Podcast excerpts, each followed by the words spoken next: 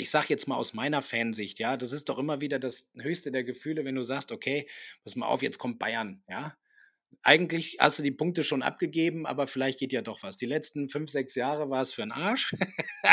aber es gab auch Zeiten, wo die Spiele echt knapp waren und man hat sich dann noch mal mehr gefreut als über einen Sieg, über jemanden, der auf, sag ich mal so, rein spielerisch oder erfolgstechnisch auf der gleichen Welle surft. Diese Form der Spannung, äh, die wird es dann nicht mehr geben, weil sozusagen der Club, den es zu schlagen gilt, so wie es eigentlich Bayern ja gerade ist in der Bundesliga und vielleicht auch Dortmund oder wie auch immer, den wird es dann so nicht mehr geben.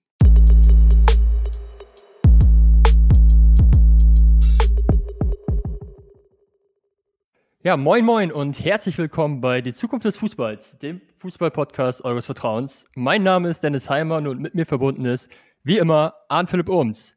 AP, bist du gut ins neue Jahr gekommen? Hallo Dennis, frohes neues Jahr. Ich bin sehr gut ins äh, Jahr gekommen, tatsächlich, ja. Ähm, für mich war ja vor Weihnachten das Thema Likör so wichtig und das Weihnachtsgeschäft so wichtig. Und ähm, als das dann so rund um die Weihnachtsfeiertage vorbei war, ist das Jahr ganz gut ausgeklungen und entsprechend bin ich ganz gut ins neue Jahr gestartet. Ja, freut mich, dass das bei dir alles gut geklappt hat und äh, ich hoffe, dass auch unsere Zuhörerinnen und Zuhörer einen guten Start ins neue Jahr hatten. Wir sind jedenfalls mit aufgeladenen Akkus und vor allem auch einem tollen Gast aus der Winterpause zurück. Er ist vor allem bekannt durch seine Tätigkeit bei ProSieben für Galileo als Extremreporter, der um die ganze Welt reist und spannende und ja, teilweise auch riskante Abenteuer erlebt. Darüber hinaus ist er auch Moderator und Host weiterer Shows, aber das alles im Einzelnen aufzuzählen, das wird dann wahrscheinlich doch etwas zu lang dauern. Ich freue mich, Harro Füllgrabe begrüßen zu dürfen. Herzlich willkommen in unserem Podcast und ich hoffe, du weißt, worauf du dich hier eingelassen hast. Eieieiei, ich ahne, ahne böse Dinge. Grüß euch, ihr Lieben. Schön, dass ich dabei sein darf. Äh, total geil. Ähm, frohes neues Jahr an alle, die zuhören, auch an euch zwei. Ich bin auch. Danke, danke. Mich hat zwar keiner gefragt, aber ich bin auch. also, äh, den, äh, sagen wir es mal so, vorsichtig, den Umständen entsprechend, aber alles, alles mhm. geklappt. Und ähm, ja, ich freue mich auf ein hoffentlich äh, ein spannendes hoffentlich äh, ein bisschen ja, weniger verrücktes Jahr als das, was hinter uns liegt. Und das auch im Sinne des Fußballs. Ja, ich denke, das hoffen wir alle. Und ähm, ja, viele Zuhörerinnen und Zuhörer wissen wahrscheinlich gar nicht, dass deine journalistischen Wurzeln sogar im Fußball liegen. Du hast äh, Sportpublizistik und Medien- und Kommunikationswissenschaften in Köln studiert und deine Karriere dann eben auch als Sportjournalist bei RAN auf Sat 1 gestartet. Was war denn so die spannendste oder außergewöhnlichste Reportage, die du als Fußballreporter machen durftest? Eieieiei. Gut, das liegt jetzt nun leider schon echt lange zurück, dass du mich darauf aufmerksam gemacht hast, wie alt ich bin. Wahnsinn. ähm, Dafür bin ich hier. Sagen wir, ja, das hast du auch. Faust aufs Auge. Also ich merke schon, auf der einen Seite juckt es ein bisschen. Ähm, Nein, du pass auf, es war letztendlich ist es recht simpel für mich, äh, zu, das zu erklären. Also äh, zum einen nochmal einen kurzen Rückgriff, weil das, was ich machen durfte, war eigentlich ja mein Traumjob. Ich habe selber Fußball gespielt bis zur damals dritthöchsten Liga. Hatte natürlich den riesen Traum, da was draus zu machen und da halt auch irgendwie ne, durchzustarten und das Fallrückzieher-Tor für Deutschland im WM-Finale zu erzielen. ja, ähm, der typische Traum. Ja, der typische Traum, feucht-fröhlich, alles gut. Ähm, das hat dann halt nur für die doofen Fragen am Spielfeldrand gereicht, aber damit war ich auch glücklich. Ähm, nein, ich hatte halt die großartige Chance dadurch, äh, ja, meinen Traum insofern weiterzuleben, dass ich mit meinem wahnsinnigen Hobby weiter Geld verdienen konnte oder anfangen konnte, Geld zu verdienen. Und durch den Vorteil der Mehrsprachigkeit, den ich äh, habe, aufgrund meines, ich bin in Argentinien aufgewachsen mit meinen Eltern. Ähm, mein Papa hat dort einen Job an einer Schule angenommen, als ich zwei Jahre alt war. Und dann wächst man halt automatisch zweisprachig auf. Und all diese Vorteile, die ich dann mitbringen konnte in den Job, ich habe nämlich, äh, das möchte ich nur ganz leise am Rande erwähnen, ich habe leider nicht zu Ende studiert.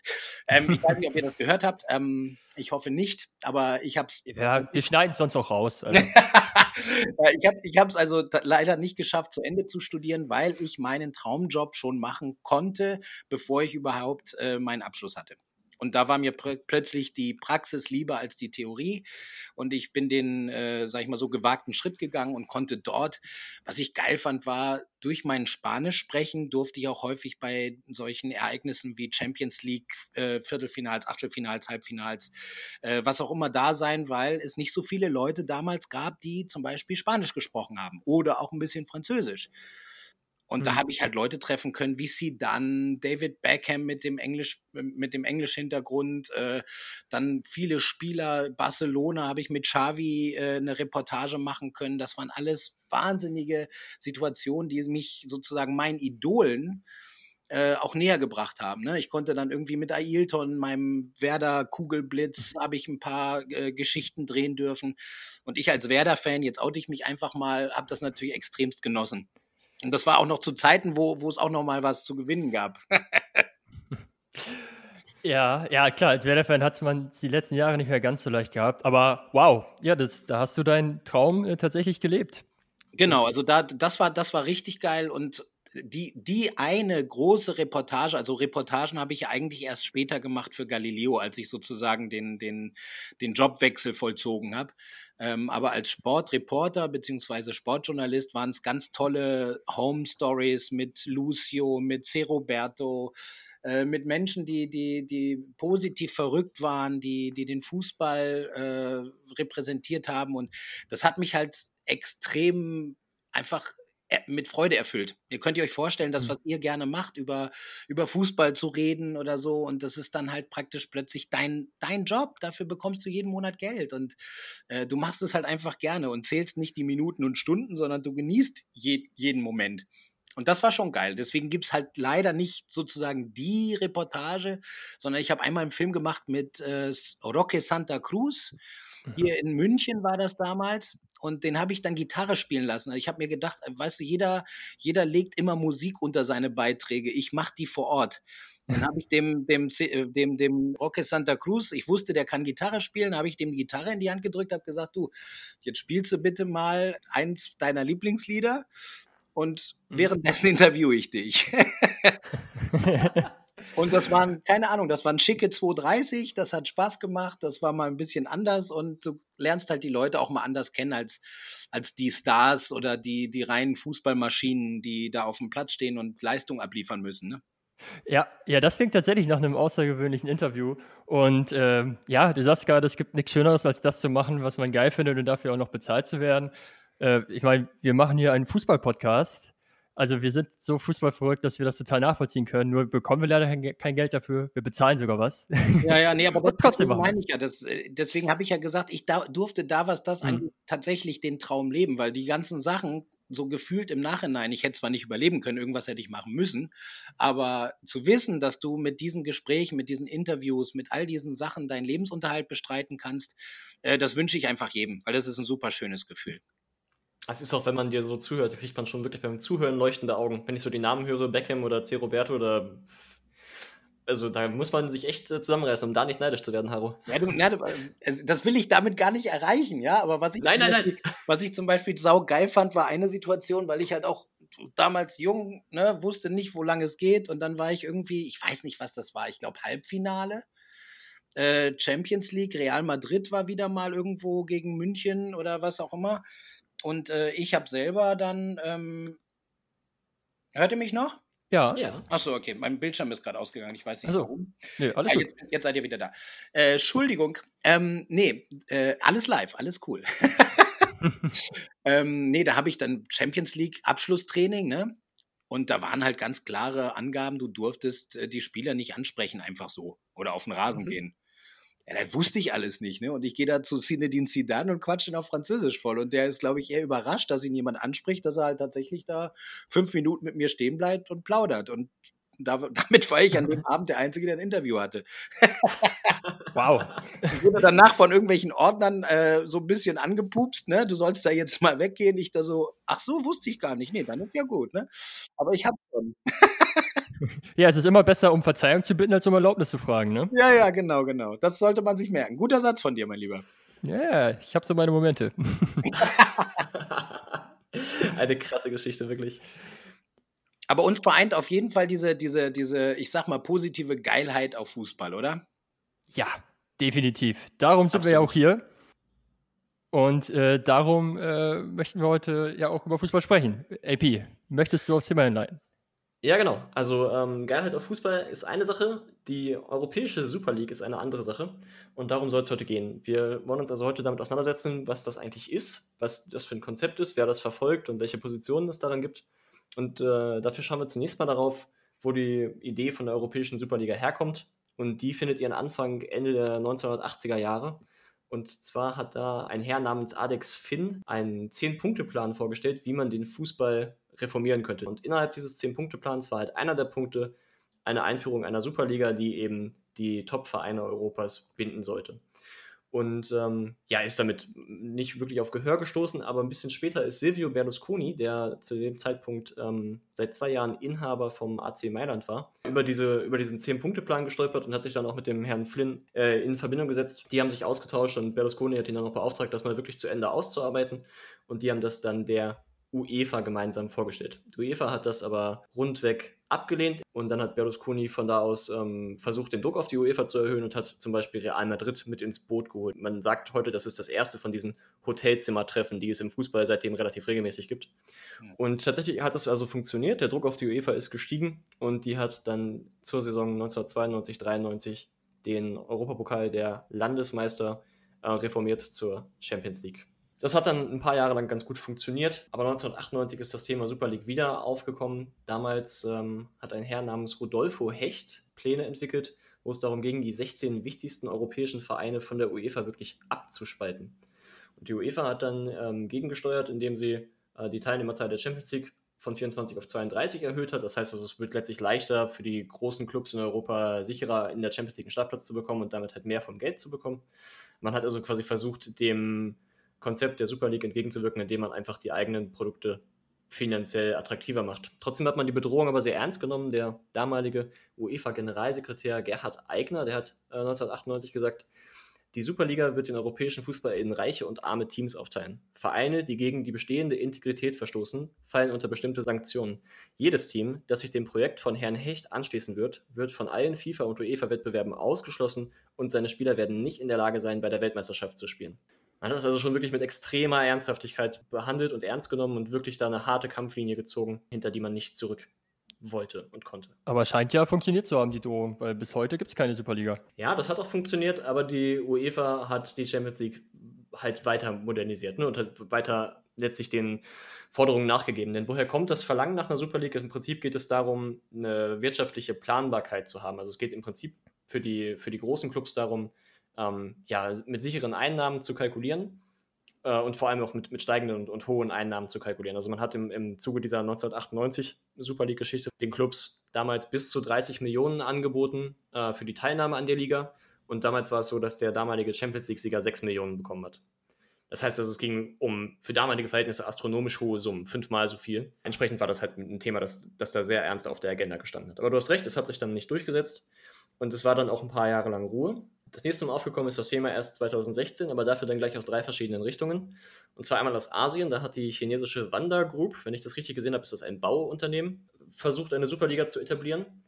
Der damalige ECA-Chef, also European Club Association, haben wir schon mal drüber gesprochen, Karl-Heinz Rummenigge, äh, hier taucht er zum ersten Mal auf, der kommt heute bestimmt noch ein paar Mal vor. Ja, Haro, vielleicht kurz für dich. Wir haben sozusagen den Rummenigge der Woche, weil Karl-Heinz Rummenigge gefühlt zu jedem Fußballthema auf der Welt schon mal äh, sich meinungsstark geäußert hat. Also der Mann ist wirklich, auf den ist Verlass. genau. Genau, es gibt viele meinungsstarke Funktionäre im Fußball, aber Rummenigge hat wirklich zu allem was gesagt. manchmal, manchmal ist das gut, manchmal nicht. Ja, das ja. ist auch hier so, genau. so, der hat damals gesagt, dass man sich ähm, mit dem Thema beschäftigen müsse. Und aus Amerika gab es den Vorstoß von dem US-Milliardär Ross, der sich mit englischen Clubs zusammengesetzt hat und ähm, versucht hat, ja, eine europäische Super League zu integrieren oder zu implementieren. Ähm, Dennis, für dich vielleicht ganz interessant, ich habe äh, in verschiedenen Medien gelesen, dass aus, diesen, aus dieser Situation von 2016 heraus die Reform, die wir jetzt gerade beobachten, die zur laufenden Saison aktiv geworden ist, also die, die Europa League und die Conference League betrifft, wo, über die wir schon gesprochen haben, dass sie da ihren Anstoß gefunden hat, weil es halt darum ging, wir haben ja damals schon darüber gesprochen, die großen Clubs mehr unter sich zu halten. Dass das quasi die mhm. Reaktion der UEFA auf diesen 2016er Vorstoß gewesen ist. Ja. Du meinst jetzt, du meinst jetzt auch gerade die, die Endturniere der, der Champions League zum Beispiel? Also die Art und Weise, wie sie die ausgeführt haben als Turnier in, an einem Ort? Nee, das war, das war ja eine Corona-bedingte Situation, aber zur laufenden Saison haben sich jetzt ja die Europapokalwettbewerbe verändert, dahingehend, dass jetzt die neue Conference League geschaffen wurde. In Deutschland ist es zum Beispiel so, dass der sechste oder siebtplatzierte, je nach DFB-Pokalsieger, jetzt nächstes Jahr dann in der Conference League startet und nicht mehr in der Qualifikation zur Europa League. Ja, ja, was ich damit meinte, ist, klar ist das Corona-bedingt gewesen, mhm. aber letztendlich äh, für viele Befürworter äh, die großen Clubs äh, an einem Ort und beziehungsweise ich, ich spitze das jetzt nur mal ein bisschen zu, äh, eine eigene Liga ausspielen zu lassen, das war ja schon sehr nah dran. Ja, und die ganzen Reformen, äh, die führen auch immer weiter dazu, äh, dass man auf ein solches Modell zusteuert, also dass die Vereine immer weiter unter sich bleiben. Das wolltest du damit, glaube ich, auch aussagen, oder? Genau, genau. Also das ist so ein bisschen das gefühlt. Ähm, mhm. Ich weiß jetzt nicht genau, wie, wie eure Leitung. Also auf, auf jeden Fall äh, AP, coole Recherche. Äh, da, also soweit ich das raushören kann, äh, sind da 80 Prozent mehr als das, was ich wusste. Aber das ist schon mal geil. Dann kann ich da mitreden. ähm, Nein, also äh, sagen wir es mal so. Ich, ich bin, ich finde es absolut toll als Fußballfan, äh, wenn du dann wirklich solch, auf solche Spiele dich freuen kannst, wenn Barcelona gegen Liverpool antritt oder Bayern gegen Real Madrid oder so. Seien wir doch mal ehrlich, äh, da haben wir schon drauf hingefiebert, wenn es dann solche Sachen gab, die man sich anschauen konnte. Natürlich noch mehr, wenn man dann Fan des jeweiligen Vereins ist. Ich als Bremer Fan habe davon weniger von diesen Vorstellungen. Aber ähm, es ist ja schon schön, zwei verdientermaßen geil spielende Leute mit den Superstars irgendwie bei der Ausübung ihrer Arbeit zu äh, verfolgen. Ähm, aber mein, mein Eindruck ist, wenn das zu sehr in die Richtung geht, und ich glaube, damit kämpft der Fußball auch, und letztendlich hat auch da Corona natürlich wieder die Hand im Spiel. Sie merken, die Zuschauer sind wichtig. Ja. Und das ist nicht nur der Aufschrei, dass sie halt von der Atmosphäre her im Stadion fehlen, Nee, nee, das ist, das ist, das ist weitaus mehr, glaube ich zumindest. Denn die Präsenz im Stadion, damit, äh, ja, diejenigen, die keine Karten bekommen, sind traurig oder was auch immer, sie wollen Teil des Events sein. Ist natürlich auch immer mehr, du, du kannst ja heutzutage fast jeden Tag Fußball schauen. Mhm. Äh, mhm. egal, ob du was für einen Streamingdienst du hast oder was auch immer. Das, du brauchst ja gar nicht so weit zurückzugucken, da war das halt nicht so möglich. Und ich glaube, dass es gefährlich ist, sowohl diese, dieser Super League-Gedanke, weil dadurch die kleinen Clubs wirklich überhaupt gar keine Chance mehr haben. Und die machen doch letztendlich den Reiz des Ganzen aus. Wenn du mal so ein Überraschungschampion, das hast du ja selbst innerhalb der Bundesliga nicht. Deswegen kannst du die Themen, finde ich, auch nicht so ohne weiteres auseinanderreißen. Denn schau dir mal unsere Bundesliga an. Es geht mir nicht darum, dass ich selber zwar in Bayern wohne, aber kein München-Fan bin äh, fußballerisch zumindest, äh, geht es mir im Gesamtblick nicht darum, dass man jetzt irgendwie das schafft, dass äh, Bayern jetzt nicht mehr Meister wird, sondern wenn man mal hinguckt, es sind immer die gleichen drei, vier, die sich da bolzen. Und das ist in jeder Liga gleich. Und dass es schon immer stärkere gab, das ist klar, aber die Überraschungen, das sind doch die Sachen, auf die wir uns doch ganz tief in unserem Herzen auch freuen und das sehen wollen als Fans. Absolut. Also es gibt, glaube ich. Das ist damit torpediert, weil das ja Auswirkungen hätte. Die großen Clubs, mein Gott, dann werden sich die, die Verbände vielleicht dagegen wehren, dann werden die ausgegliedert, dann spielen sie ihre eigene Liga und die Bundesliga ist sozusagen sowas ähnliches wie die zweite Liga. Die zweite Liga wird gefühlt zur dritten, vierten, fünften Liga und so weiter und so fort. Ähm, geldtechnisch macht das vielleicht Sinn, aber dass man diese Kuh nicht auch noch übermäßig melken sollte, wie es in der Wirtschaft mit so vielen Dingen passiert. Das ist, das ist das, was ich einwenden würde, einfach nur als Fan, ohne jetzt äh, Management-Charakter dahinter äh, zu haben oder zu wissen. Ist absolut richtig. Also das sind, glaube ich, auch die beiden Hauptgründe, die gegen eine Super League äh, sprechen. Einmal die Übersättigung, die du gerade schon angesprochen hast. Man kann immer mehr Fußball sehen. Ähm, also ich fiebe nicht mehr auf so einen Champions League Viertelfinale hin, wie ich es noch vor fünf, sechs, sieben oder zehn Jahren getan habe. Das äh, Fußball ist zu allgegenwärtig.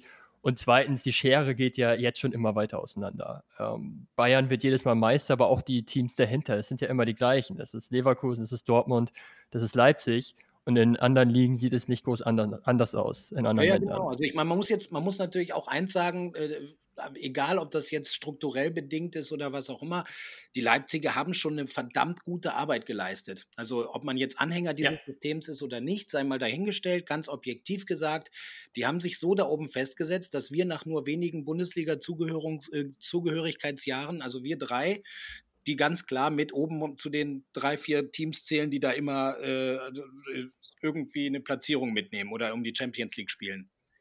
Und ich meine, das muss man denen natürlich hoch anerkennen. Wie gesagt, ich verstehe auch Leute, die, die sich gegen diese Art und Vereinsstrukturen äußern und das irgendwie nicht so toll finden. Letztendlich äh, denke ich mal, das, was die da an Arbeit geleistet haben und wenn man dann einfach mal auf den Rasen schaut, wie die Jungs spielen.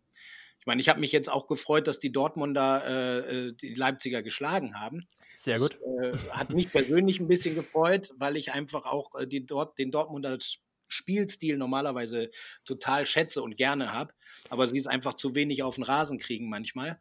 Aber unabhängig davon hat sich da Leipzig stabilisiert. Und wie du sagtest, von der Finanzkraft her hast du da Dortmund oben drin. Leverkusen macht einen guten Eindruck, auch wenn sie meinen Bremern da, äh, also ich glaube, das war ganz gut für Bremen, dass sie in Leverkusen einen Punkt geholt haben jetzt. Äh, da habe ich, da ich mich persönlich natürlich, könnt ihr euch vorstellen, drüber gefreut.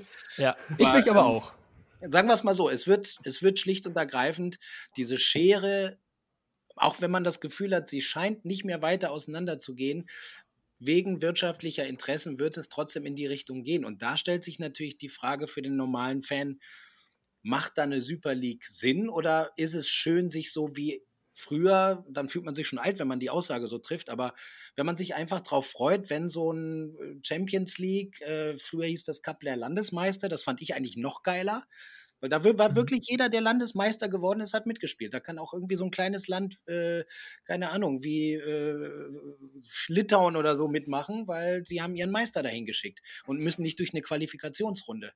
Auch wenn das äh, doof klingt, ich bin ein Anhänger von so klaren Strukturen. Dann hast du halt immer eine Belohnung und da kommst du vielleicht auf die dicken, fetten Spiele.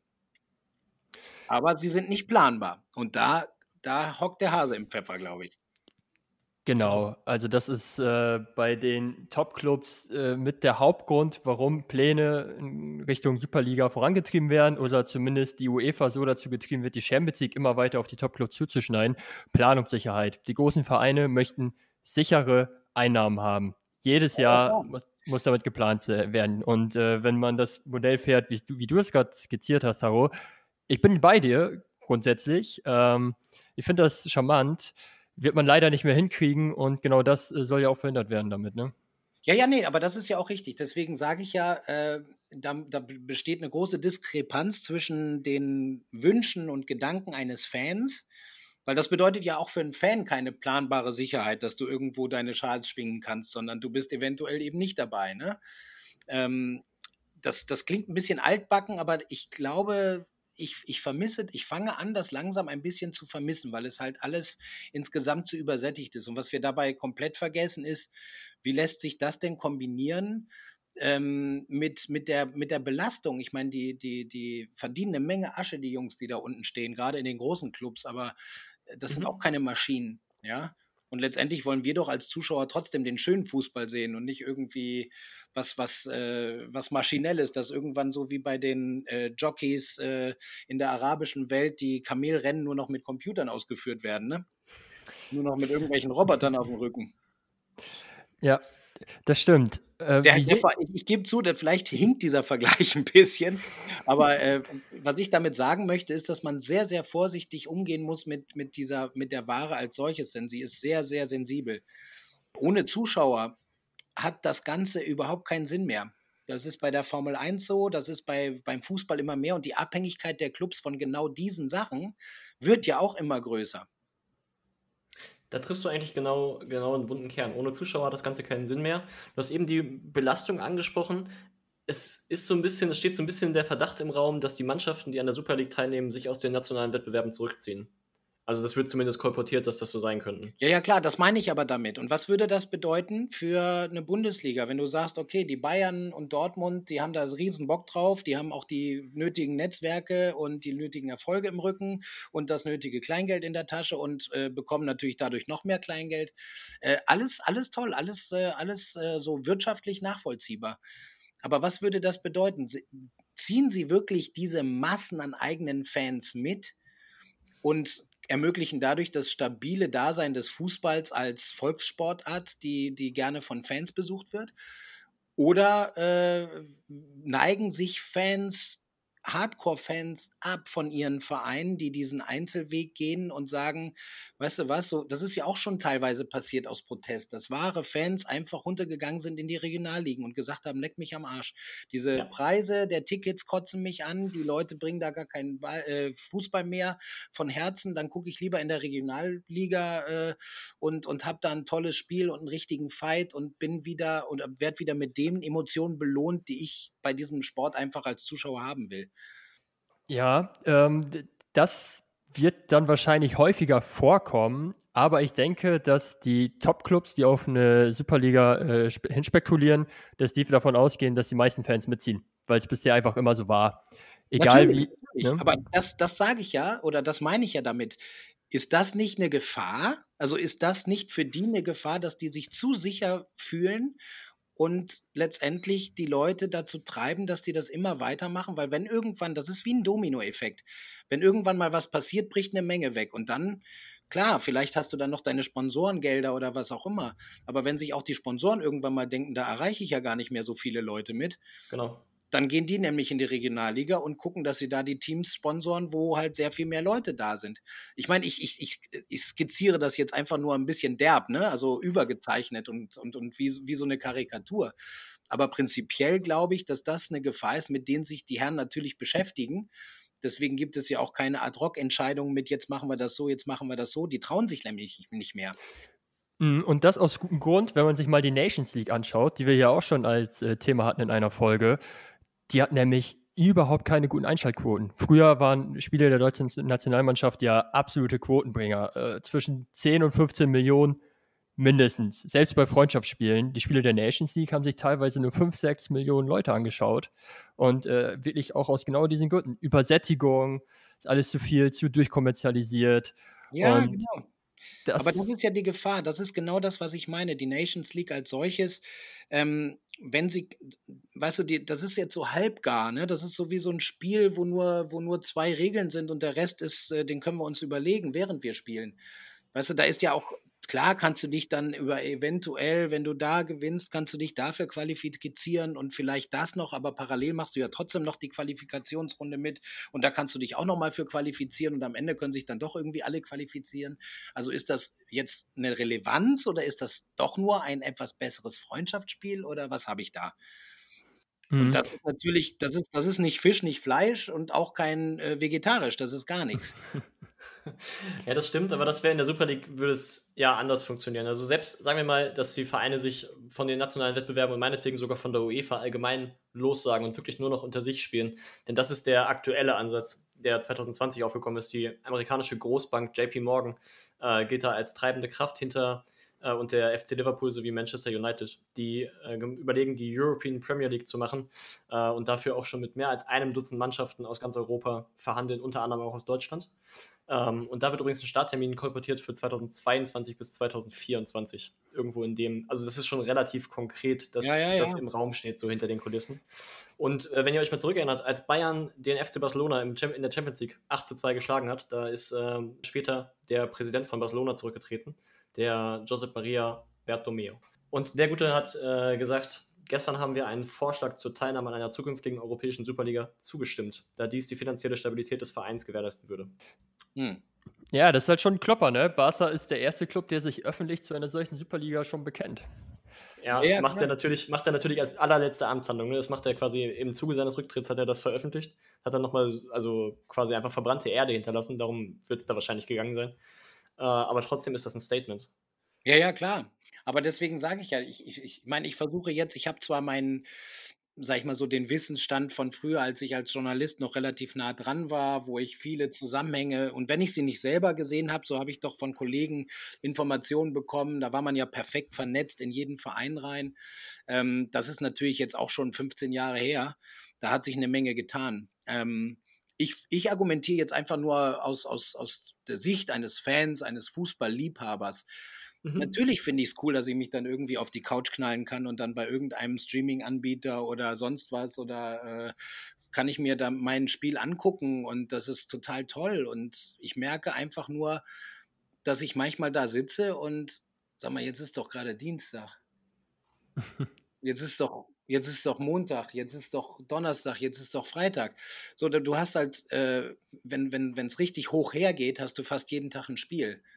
Ja. Und das wird irgendwann mal auch, auch schwer. Ne? Also ich, so gern ich das tue, ich habe halt auch, ich möchte halt auch mit meinem Kind nicht nur Fußball gucken, als Beispiel. Das heißt, äh, mhm. äh, man macht dann auch mal was anderes. Dann, also die, die, diese, diese Geilheit auf den Event als solches hat auch ein bisschen abgenommen, weil es halt gefühlt kein knappes Gut mehr ist.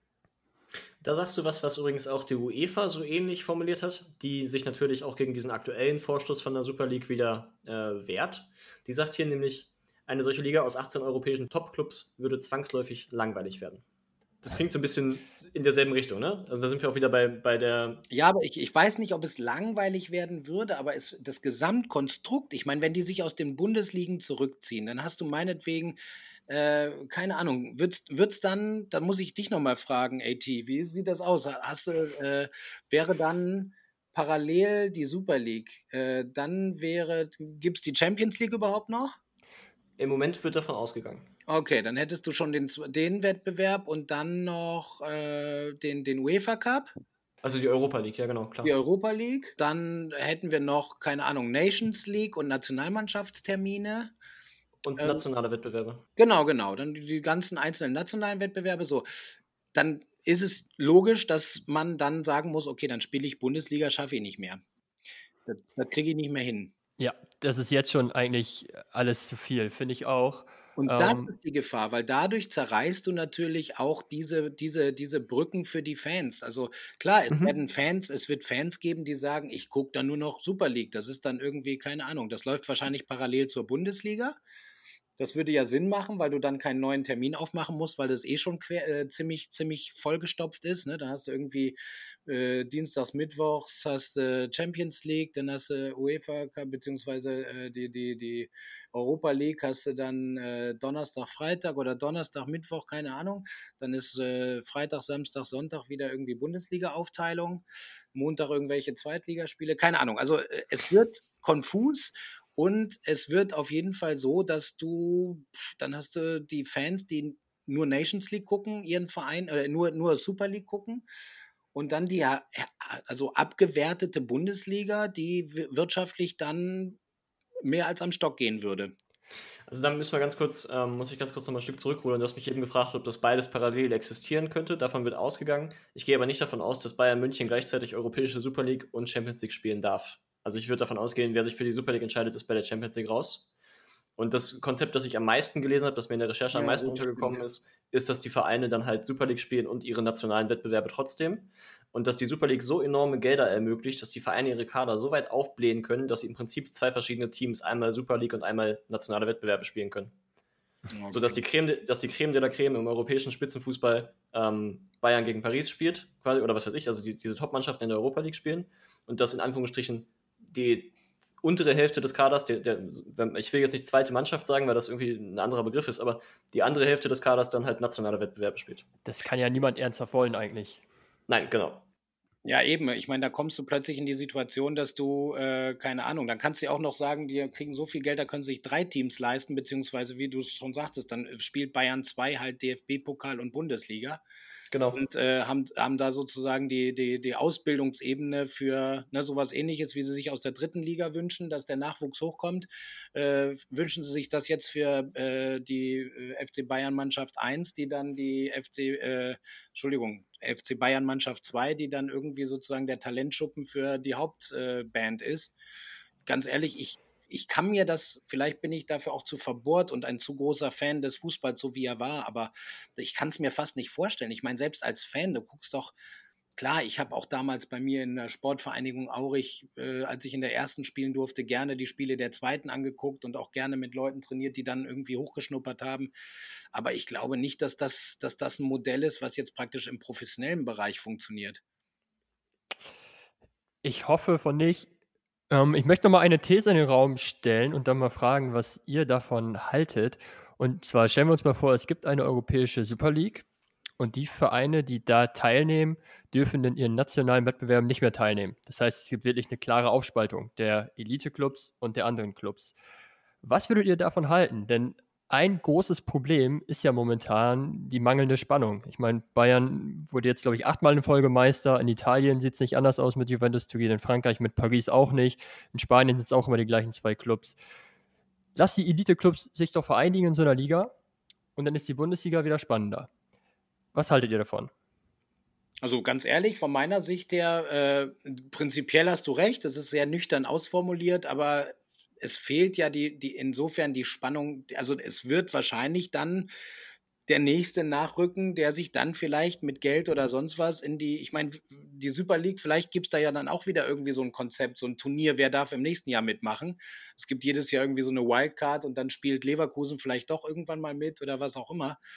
Aber ich glaube, dass mein Gefühl sagt mir einfach, dass es insgesamt abgewertet wird, aber natürlich kann es sein, dass es spannender wird, also dass diejenigen, die dann die Bundesliga gewinnen, häufiger durchtauschen, weil das also im Prinzip so wie früher. Ähm, aber die Frage, die Grundfrage, die sich meiner Meinung nach da stellt, gibt es dann noch genug Fanmasse, die die Bundesliga tragen können, weil die sich, die muss sich ja auch finanzieren. Da kann ich kurz einhaken. Also ich sehe es tatsächlich ähm, sehr, sehr ähnlich wie du, Haro. Und ich habe äh, in der Vorbereitung auch äh, von verschiedenen Experten gelesen, dass man davon ausgeht, dass, die, dass das Zuschauerinteresse an der Bundesliga um mindestens 25 Prozent sinken wird.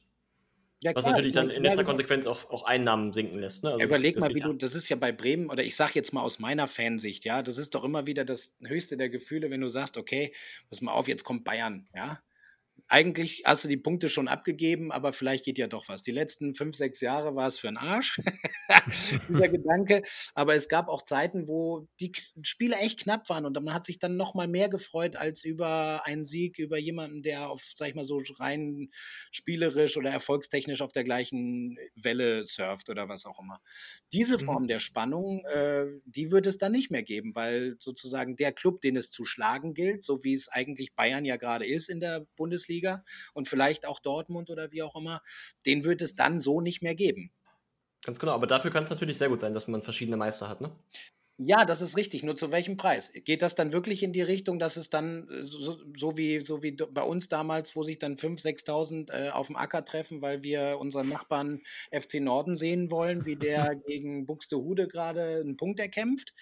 Da gibt es auch Hardcore-Fans, das ist gut. Aber es ist ja nicht, äh, es ist ja klar, dass in den Ligen nicht so viel Geld kursiert. Da sind ein paar ja. Sponsoren und ein paar Sachen, aber das wird ja nie so aufgeblasen werden können wie eine Bundesliga, weil das ist ja der, das große Ziel der Vereine, in die Bundesliga zu kommen. Dafür sind ja die ganzen ja. Ligen da, immer wieder sich zu verbessern, eine Klasse aufsteigen, juhu, Meisterschaftsfeier, egal wie. Ich habe damals auch die Feiern, die wir mit unserer kleinen Mannschaft haben, gefeiert wie eine deutsche Meisterschaft, weil das war geil. Ich glaube, dass mhm. das, das ganze Konstrukt als solches natürlich in Schieflage geraten könnte, wenn du dann die Sahne abschöpfst und die irgendwo hintust. Die Sahne rein theoretisch hat es verdient, äh, wenn man es so sagt, weil die haben sich ja auch erarbeitet und, und, und äh, erarbeiten sich dann auch die Kohle, aber dann sind sie nicht mehr greifbar. Und ich meine, du, du, du gierst doch nach genau solchen Sachen, weil ich meine, welcher Verein freut sich nicht, wenn sich ein Amateurverein irgendwie bis ins Viertelfinale des DFB-Pokals irgendwie durchgekämpft hat um dann gegen Bayern 2 zu spielen. Nee, also diese Metapher mit der Sahne, die äh, bringt es tatsächlich sehr gut auf den Punkt, finde ich. Ähm, ja. diese, diese romantischen Fußballgeschichten, wie ähm, SV Darmstadt vor einigen Jahren, die einfach mal durchmarschiert sind bis in die Bundesliga und dann eben gegen die Creme de la Creme spielen dürfen gegen Bayern.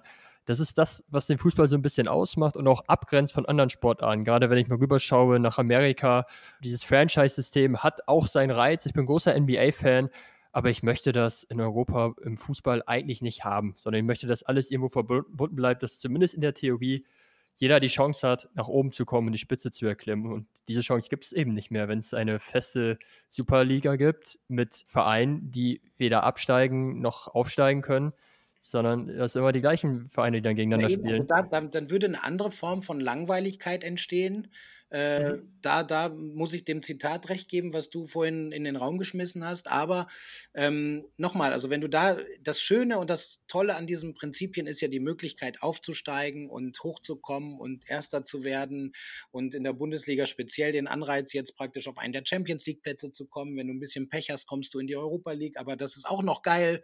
Das heißt, du darfst international spielen und kriegst wieder Geld. Dahinter beginnt so die graue Mauszone, blöd. Danach ist der Abstieg, der droht.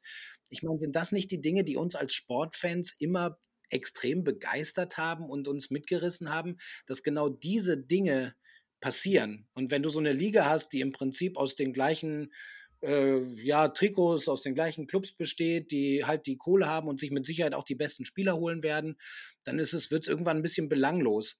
Und dann ist es halt wirklich nur noch ein Merchandise-Artikel. Und das ist für den wahren Fußballfan, glaube ich, am Ende des Tages ein bisschen zu wenig. Ja, und ich hoffe, dass es möglichst viele Fußballfans so sehen. Ähm, gerade bei vielen jungen Fans sehe ich ein bisschen die Gefahr, dass äh, die eher darauf stehen, dass Neymar äh, sechsmal im Jahr gegen Griezmann spielt und nicht, dass der Verein, der vielleicht sogar ähm, in der eigenen Gegend beheimatet ist, eben alle Chancen hat. Aber ich glaube, wir drei sind uns einig, dass wir die Super League nicht haben wollen, oder? Ja, also sagen wir es mal so, wir haben ja so schon so viele Evolutionen im Fußball mitgekriegt an verschiedenen Sachen und manchmal darf man sich auch nicht zu sehr festhalten an dem Alten, das verstehe ich auch, weil Entwicklung braucht es schon. Aber du hast es insofern auf den Punkt gebracht, ich für mich persönlich sehe da eine Gefahr drin und sehe da auch eine, eine, so ein Verfallen der Attraktivität insgesamt. Weil wenn ich jeden, wenn ich jeden zweiten Tag äh, Bayern Real, dann das nächste Wochenende Bayern gegen Barcelona, dann gegen Paris Saint-Germain oder was auch immer, dann ist es nicht mehr dieser besondere Event, auf den man sich dann freut, weil es halt durch Zufall im Halbfinale oder im Viertelfinale dazu kommt. Ähm, dieser Reiz ist weg. Und ob das schädlich ist, das vermag ich nicht zu sagen. Für mich ist es einfach weniger attraktiv. Würde ich auch von ausgehen, man kann sich das ja im Prinzip relativ einfach herleiten. Wenn jeden Monat Weihnachten wäre, wäre Weihnachten nichts Besonderes mehr. ja, und die Geschenke würden auf jeden Fall mit der Zeit immer weniger äh, sein, weil so viel Geld hat keiner. Richtig. Haro, ich habe die Uhr im Auge. Ich weiß, dass du gleich noch einen Termin hast. Ähm, von daher würde ich sagen, wir bedanken uns auf jeden Fall erstmal für deine Zeit. Ich glaube, Dennis, wir diskutieren das gleich noch ein bisschen, noch ein bisschen tiefergehend. Aber ich würde an der Stelle einfach auf jeden Fall sagen, ganz vielen Dank für deine Zeit und für deine, deine Meinung und deinen Beitrag. Sehr, sehr gerne. Hat mir sehr viel Spaß gemacht. Ich könnte jetzt auch noch stundenlang weiterreden. Leider muss ich wirklich los. Ähm, aber äh, schön, dass du das gesagt hast, dass wir noch ein bisschen mehr in die Tiefe gehen können, wenn der Harro weg ist. das habe ich nicht gesagt. Leider Wink mit dem Zaunpfahl, aber ich wünsche euch alles, alles Liebe, ihr zwei. Nein, einfach, wir sprengen hier sonst den zeitlichen Rahmen. Das war alles. Ja, ja. Du bist hier herzlich äh, gerne gesehen und herzlich willkommen und vielleicht finden wir auch nochmal ein Thema, wo wir dann vielleicht noch ein bisschen mehr Zeit haben. Meldet euch einfach, kein Problem. Und äh, es hat mir sehr viel Spaß gemacht. Ich wünsche euch viel Erfolg. Passt auf euch auf. Ja, auch von mir noch. Vielen Dank, dass du dir die Zeit genommen hast, Haro. Es äh, war mir ein inneres Blumengießen. Und ja, vielleicht bis demnächst. Auf bald, ihr Lieben. Ciao, ciao. Bis Bleibt dann. gesund. Ciao, ciao. So, Dennis, das war Haro Füllgrabe. Ganz cooles Gespräch, oder? Was meinst du? Wie fandest du es? Ja, äh, Haro ist meinungsstark, total schlagfertig natürlich, eloquent und man merkt, dass er aus dem Fußball kommt und da auch schon gearbeitet hat. Und ja, er ist noch so, wie ich ihn in Erinnerung habe. Ähm, ganz kurz eingeschoben, vor sechs oder sieben Jahren müsste das gewesen sein, äh, hat er mal ähm, meine Couch gecrashed in unserer Studenten-WG in Salzgitter im Rahmen der Harrow Surft Aktion auf Galileo. Also zu der Zeit haben wir öfter mal in der WG Galileo geschaut und fand natürlich die Reportagen von Harrow immer ganz cool, weil der war mal irgendwo in der Weltgeschichte unterwegs und hat Abenteuer erlebt. Und äh, bei dieser Harrow Surft Aktion ging es darum, dass er, glaube ich, in zwei Wochen alle 16 Landeshauptstädte Deutschlands besucht. Und zwar komplett ohne Geld, ohne Auto, sondern nur mit Hilfe von Zuschauern, die ihm einen Schlafplatz anbieten abholen, von A nach B bringen und so weiter und so fort. Und damals hatte ich mich dann gemeldet, habe ihm geschrieben bei äh, Facebook, deswegen auch Haro surft, so von wegen im Internet surfen und so. er hat ihm geschrieben und ähm, ja, ich habe ihn von Hannover abgeholt Und er hat dann bei uns in Salzgitter gepennt und am nächsten Morgen habe ich ihn nach Magdeburg äh, gebracht und das war ein sehr cooler Abend. Deswegen habe ich ihn auch als total Fußballverrückten in Erinnerung und ja, als, als jemand, der auch einfach, also ein verdammt guter Storyteller. Ich glaube, so kann man es zusammenfassen. Ja, und das hat man, hat man hier jetzt ja auch gemerkt. Ne? Auch einfach lustig irgendwie. Es richtig war richtig unterhaltsam. Also ich hatte das Vergnügen nicht, ich habe ihn aber vorher nicht kennengelernt und ich fand das richtig unterhaltsam. Es hat richtig Spaß gemacht, irgendwie mit dem zu sprechen. Ja, so kamen wir übrigens auch auf ihn, weil ich äh, dann natürlich schon wusste, dass er früher äh, Sportreporter war und äh, ganz tief im Fußball. Und, und, heute noch ein guter Typ ist. davon bin ich einfach mal ausgegangen. Und deswegen habe ich ihn dann äh, einfach geschrieben und ja, wie man sieht, total unkomplizierter Typ. Er hat geantwortet, sagte, ja klar, können wir machen. Und ja, sehr cool, dass er hier war. Dennis, äh, da muss ich jetzt dich mal vor laufendem Mikrofon fragen. Ich weiß, dass es aus der Zeit von damals, aus dieser Haushöft-Aktion, ein Foto gibt von euch beiden. Da ist auch der Martin noch mit drauf, der uns wahrscheinlich hier zuhört. An der Stelle liebe Grüße. Ist, wir machen das in die Instagram-Story, oder? Also, wär's dir recht? Ja, klar. Das, äh, okay. Ich meine, ich glaube, ich äh, sah schon mal besser aus als auf dem Bild. Äh, wilde Phase. Aber das, das können wir machen, klar.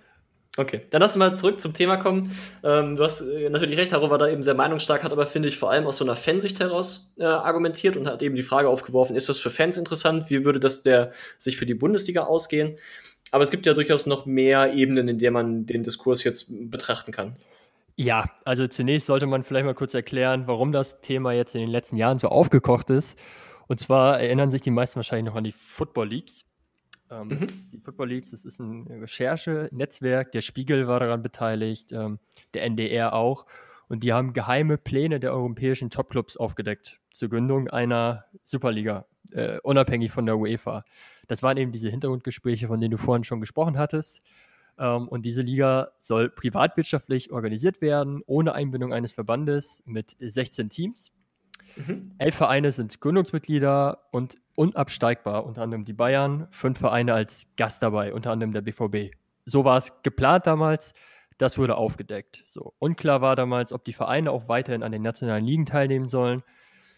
Ähm, was dann passiert ist, diese Pläne wurden als Druckmittel eingesetzt, äh, um die Champions League zu reformieren was die UEFA dann eben auch gemacht hat, weil die natürlich Angst hatte, dass diese großen Vereine, die Zugpferde, eben nicht mehr in der Champions League teilnehmen. Und das hat dann dafür gesorgt, dass beispielsweise seit 2018 die Bundesliga vier feste Startplätze bekommt, genauso wie die anderen drei Top-Ligen aus Spanien, Italien und England. Und vor allem, dass es höhere Leistungsprämien gibt für die erfolgreichsten Teams und weniger genau. Antrittsgeld für alle. Also bei den Großen klingelt die Kasse. Und das war auch das Ziel der Großen. Und ähm, ja, das war äh, 2018 und seitdem wabert das Thema ein bisschen durch die Medienlandschaft. Es kommt immer wieder hoch. Und du hast es ja vorhin schon angesprochen, dass äh, das aktuellste Thema ist, äh, dass äh, der FC Liverpool und Manchester United eine sogenannte European Premier League vorantreiben, die im Grunde genommen das ist, was ich auch gerade schon skizziert habe. Als Champions League-Ersatz 18 Vereine, Hin- und Rückspiele, Playoffs am Saisonende und 2022 soll es vielleicht schon losgehen. Ähm, der FC Barcelona hat ja schon angekündigt, dass sie teilnehmen werden. Äh, JP Morgan als Großbank soll es finanzieren. Puh. Ja, da kann man, kann man noch ein bisschen zu einhaken. Also ähm, 2022 wird als Starttermin diskutiert, so ist es zumindest zu lesen. 2024 wird der internationale Rahmenterminkalender neu verhandelt, und zwar zwischen der FIFA, der, also den Kontinentalverbänden und dann den ähm, Nationalverbänden und den größten Vereinen aus den Nationalverbänden. Und das da ist, wird eben jetzt spekuliert, dass spätestens da dann so eine Super League startet, weil man sich da dann eben um solche Termine stark machen könnte. Ja, ähm, da gibt es ganz aktuelle Meldungen äh, von der britischen Tageszeitung The Times, also ganz aktuell Dezember 2020, ein Monat her. Mhm. Ähm, der Times zufolge steht die Champions League eben ab der Saison 2024, so wie du es gerade auch schon sagtest, äh, vor einer umfassenden Reform. Und zwar sollen dann äh, die Teilnehmer in einer Liga gegeneinander antreten. Für mhm. jedes Team soll es zehn Partien geben, die ausgelost werden. Und nach diesen Spielen geht es dann mit dem Achtelfinale weiter, wobei die bestplatzierte Mannschaft gegen das Team antritt, das die Vorrunde auf Rang 16 abgeschlossen hat und so weiter. Und die Mannschaften auf den Plätzen 17 bis 24 würden in die K.O.-Phase der Europa League absteigen. Das, man weiß natürlich nicht, ob es so kommt, aber die Times hat vermeldet, dass das Planspiele sind. Und das ist ja eine ganz klare Reaktion auf die Drohung einer Superliga. Genau, die Frage ist, ob man dem damit zuvorkommt, denn die Zahlen, die kolportiert werden rund um die Superliga, sind absurd, also enorm hoch. JP Morgan soll bis zu 5 Milliarden Euro jährlich investieren, sodass der Gewinner der Super League bis zu eine Milliarde Euro Preisgeld bekommen würde. Das ist etwa achtmal so viel, wie der Champions League-Sieger Bayern München 2020 bekommen hat. Ja, es sind unfassbare Summen, die da umhergeistern. Und gerade wenn man davon ausgeht, dass man aus einer solchen Superliga nicht absteigen kann, ja. boah, da kann ich äh, die großen Clubs schon fast nachvollziehen, dass sie zumindest darüber nachdenken. Ja, genau. Aber am Ende ist es tatsächlich, kommt es für mich auch auf die Frage runter, die Harrow aufgeworfen hat. Nämlich, ob die Fans das mitgehen oder nicht. Weil dieses ganze Konzept, sagen wir mal, die machen mit der, mit der Bank JP Morgan einen Fünfjahresvertrag darüber. Mhm. Wenn, nach dem, wenn am Ende der fünf Jahre die, diese Vertragskonstruktion nicht verlängert wird, weil es einfach kein Zuschauerinteresse gibt, dann stehen nachher die Vereine vor der verbrannten Erde in den National- und Kontinentalverbänden. Also du kannst ja danach nicht wie der geprügelte Hund zur UEFA zurückgehen. Wahrscheinlich musst du das, aber natürlich an die Frage, wie die UEFA damit dann umgeht. Aber also dann ist die Erde verbrannt. Wenn dieses Konzept nicht funktionieren sollte, warum auch immer, dann ist da wirklich ein Problem entstanden. Ja, das stimmt. Das ist äh, mit einem großen Risiko verbunden. Ich möchte dazu äh, einen Artikel von der Seite wirtschaftsdienst.eu empfehlen. Verlinken wir in den Show Notes. Da geht es um die Europäische Fußball-Superliga aus sportökonomischer Sicht genau das wird da diskutiert, am Beispiel des FC Bayern München, ob sich das für einen jeweiligen Verein lohnt oder nicht daran teilzunehmen. Super interessant, wird hier jetzt zu weit führen, verlinken wir aber. Ähm, was ich persönlich befürchte, ist, dass es sich lohnen könnte. Und zwar klang ja vorhin schon an, bei dir ist es so, bei mir, bei Haro auch, wir möchten das eigentlich nicht. Aber gerade bei jungen Fußballern, die irgendwo in Jugendmannschaften unterwegs sind, ist diese Verbindung zum äh, Verein in der eigenen Gegend weniger stark ausgeprägt als früher. Genau. Also ich kann mich nicht daran erinnern, dass vor 20, 30 Jahren Trikots getragen haben von Paris, von Barcelona, Juventus, FC Liverpool. So, da hat man dann das Trikot, ich komme ja auch aus dem Nordwesten, von Werder Bremen getragen. Vielleicht noch von Borussia Dortmund oder Bayern München. Bayern-Fans gibt es überall oder vom HSV aber nicht von den internationalen Top-Clubs. Das ist heutzutage anders. Das ist heutzutage anders. Ne? Auf, auf, jedem Fußballplatz im Land findest du jemanden, der ein Ronaldo-Trikot hat. Genau, du findest äh, E-Jugendspieler, die den Ronaldo-Jubel imitieren. Ja. Ähm, sowas gab es früher nicht. Der Fußball ist viel internationaler geworden und wird schon im jungen Alter viel, auch der internationale Fußball wird viel stärker wahrgenommen. Und deswegen habe ich die Befürchtung, dass es dass da jetzt eine Generation heranwächst oder auch schon herangewachsen ist, vielleicht, die bereit ist, viel Geld dafür zu zahlen. Und dass es eben auch viele Fans gibt, die einfach aus Bequemlichkeit ihren Verein weiter verfolgen. Und natürlich haben die großen Vereine die meisten Fans. So, ja. das, das, ist ja klar, dass, dass der FC Bayern mehr Fans hat als der SC Freiburg. Die, du und ich, wir sind ja auch zum ersten Mal in unserem Leben mit einem 56K-Modem ins Internet gegangen. Die Leute, die heute heranwachsen, kriegen mit acht oder zehn Jahren ihr erstes Smartphone und sind dann auf Medien unterwegs, die diese Vereine halt auch schon bedienen. Also ich gucke dir mal an, wie viele Instagram-Fans Cristiano Ronaldo hat oder wie viele Neymar hat. So, die erreichen halt diese jungen Leute auch tatsächlich direkt, selbst vereinsunabhängig. Ronaldo hat es nicht wirklich geschadet, aus Madrid wegzugehen. Genau, und für uns ist das so langsam eine Übersättigung, die eintritt, weil wir es auch nicht anders kennen. Ich weiß noch, wie ich als, als Kind vorm Videotext saß ja. und gehofft Stimmt. habe, wenn Dortmund geführt hat, dass äh, diese Anzeige, die beispielsweise auf 2 zu 0 steht, endlich von Pink in Schwarz übergeht, weil das war das Zeichen, dass das Spiel vorbei ist. Ja, so. ich weiß. Ja. Ernsthaft, ich saß davor, habe die Daumen gedrückt und habe das gehofft, um dann abends bei der Sportshow mir die Highlights anzusehen. Das ist ja heutzutage undenkbar. Fußball ist allgegenwärtig und man kennt es ja auch gar nicht mehr anders. Und diese, diese Spirale, dreht sich halt immer weiter und die Super League wäre nur ein weiterer Schritt dahin. Und ich, ja, ich, ich hoffe, es kommt nicht so weit. Aber ich befürchte, dass es irgendwann so weit sein könnte. Uli Hoeneß hat mal gesagt, dass es Zeit wird, dass die Wirtschaftsunternehmen, die Fußballvereine ja nun mal sind, ähm, sich im freien Markt bewegen und nicht wie Marionetten an den, an den Fäden des Verbandes hängen. Das ist schon Jahre her, das Zitat. Aber das ist für mich hier heute so aktuell wie eh und je. Also das ist so ist so die Frage, vor der man jetzt eben steht. Möchte man sich da wirklich von der ganzen etablierten Institution Fußball mit all ihren Stärken und zahlreichen Schwächen kann man gar nicht wegdiskutieren. Wir haben über den DFB schon gesprochen, über die FIFA könnte man wochenlang sprechen, aber mit all diesen Stärken und Schwächen, ob man sich davon wirklich entfernen möchte und sich von dieser Tradition lossagen, dann kann man wahrscheinlich Fußball besser managen, als Fußball aktuell gemanagt wird und im Prinzip mehr Geld daraus machen. Aber ob dann eine Übersättigung stattfindet, weil es halt dann einen Bruch in diesen Fankulturen gibt, weil, weil man Leute verliert. Also du verlierst ja, du verlierst ja die Leute, wer trägt heute noch eine Kutte? So, ne? Also du verlierst ja solche Menschen, all diese Menschen verlierst du. Aber wenn genug neue Leute nachkommen, dann kann das Konzept nachhaltig sinnvoll sein, wirtschaftlich. Nur mal wirtschaftlich gedacht, egal ob man es gut oder schlecht findet, es kann sinnvoll sein. Und da wird es halt, also da wird es auf der einen Seite Kaffeesatzleserei, aber auf der also ich kann es zumindest nicht seriös prognostizieren. Und auf der anderen Seite wird es aber auch gemessen an dem, was wir heute als Fußball kennen, auch einfach gefährlich, so, ne? Von der Veränderung her. Ja, und ich kann auch nicht einschätzen, wie wahrscheinlich das ist. Ähm, also der FC Bayern hat, das hat Football Leagues enthüllt, schon im Februar 2016 von einer internationalen Anwaltskanzlei prüfen lassen, ob sich ein Ausstieg aus der Bundesliga juristisch äh, bewerkstelligen lässt.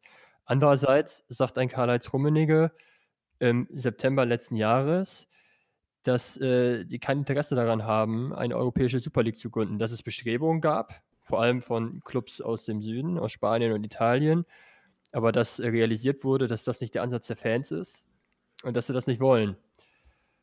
Auch ein Aki Watzke ist ganz strikt dagegen und der sagt, die Brandmauer ist da, wo das Thema anstehen könnte, wir gehen aus der Bundesliga raus. Das ist für den BVB nicht vorstellbar. Ja. Wobei das natürlich nicht dem widerspricht, dass man an einer Super League teilnehmen könnte und dafür halt nicht mehr an der Champions League. Ja. Ja. Ja. Also von Rummening habe ich auch noch gehört, im März 2020, die Superliga wird es in den nächsten zehn Jahren nicht geben, an welchem Rad auch immer gedreht werden sollte. Tja, weiß ich nicht. Wir werden es, äh, ja, da hilft nur abwarten. Ich persönlich hoffe, dass es nicht weiter in diese Richtung geht, dass es nie, keine Superliga gibt, ähm, mhm. dass die Champions League nicht noch exklusiver gemacht wird, sondern dass man dieses Problem, dass es an Spannung mangelt, das kann man ja nicht wegdiskutieren, dahingehend löst, dass man die Gelder fairer verteilt und die kleineren stärker am großen Kuchen partizipieren lässt. Und nicht, ja. indem man die Großen einfach vom Tisch wegholt und sie an einen noch größeren Tisch mit noch größeren Kuchen setzt. So. Schönes Bild. Ja, wir haben ja in verschiedenen Folgen schon über Lösungen gesprochen, wie man das wieder spannender machen könnte. Also da sind wir uns, glaube ich, im Kern auch einig. Genau, genau. Ich, ich glaube, es würde dem Fußball absolut nicht gut tun, wenn da eine Art Elite-Liga besteht. Mal ganz äh, ab davon, dass es auch juristisch wahrscheinlich schwer durchzusetzen wäre. Also ich habe noch ein Zitat gefunden von einer Dozentin für Sportrecht ähm, an der Manchester Metropolitan University, die Dr. Katharina Pejetovic, die sagt, dass jede geschlossene Gesellschaft für Eliteclubs sehr wahrscheinlich gegen EU-Wettbewerbsrecht verstößt. Also es müsste ein System für Auf- und Abstieg geben, Solidaritätszahlung und einen Anschluss an UEFA oder FIFA. Ja. Klar ist, dass äh, der DFB und der DFL ganz klar gegen eine solche Superliga ist. Ähm, da gibt es zig Aussagen von Christian Seifert, dem DFL-Präsidenten, Rainer Koch, dem DFB-Vizepräsidenten, und dass viele der alten Fußballgranten auch dagegen sind. Ich habe Stimmen gefunden von Figo, von Gary Neville, der Manchester United-Legende, oder auch von Jamie Carragher, der FC Liverpool-Legende, der einfach nur geschrieben hat auf Twitter, verpisst euch.